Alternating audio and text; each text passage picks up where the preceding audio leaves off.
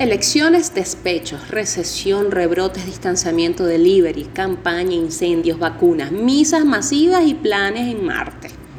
Planes en Marte sí, pero misas masivas no. De todo ha pasado este año. Hagamos un recuento anecdótico y jocoso, aunque suene masoquista, y pongamos el 2020 en modo Lolita. Pandemia es la palabra del año, elegida así el 30 de noviembre.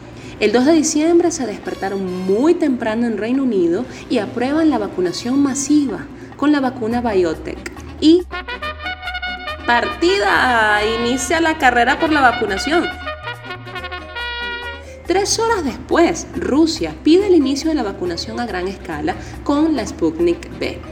Mismo día y la ONU reconoce las propiedades medicinales del cannabis, sacándolo así de la lista de drogas dañinas. El 4 de diciembre, Elon Musk, uno de los grandes triunfadores del año, predice cuándo la humanidad estará en Marte. De 4 a 6 años los humanos se posarán en Marte, sentenció. El Día de Acción de Gracias dejó los hospitales abarrotados en Estados Unidos. El 6 de diciembre y fuimos a elecciones parlamentarias. Al amanecer conocimos que el 69% era de abstención. 69% de los electores indispuestos para hablar.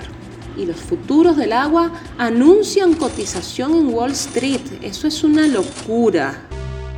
De verdad, ya, o sea, ya basta.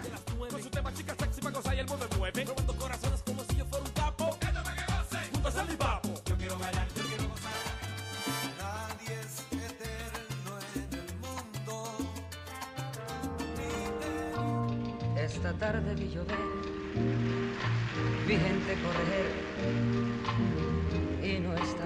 Esto es una locura. De verdad, tantas cosas que aún quedaron por fuera en este conteo que me da muestra de que las adversidades son superables, de que el principio nos asombra, nos empuja, nos aporrea, pero la humanidad está allí, superándose. Este año nos cambió, nos movió, nos retó, nos probó. Ahora te pregunto, ¿nos distanció o nos separó? Lo que sí ya no quiero de ninguna manera es decir bienvenido a 2020. No lo empaves. Póngase el cinturón, abra la mente y aquí vamos de nuevo. 2021. Apiádate. Para leer el recuento, síguelo por arroba modololita en Twitter e Instagram. En la locución y producción, quien les habla, Joana Malavey.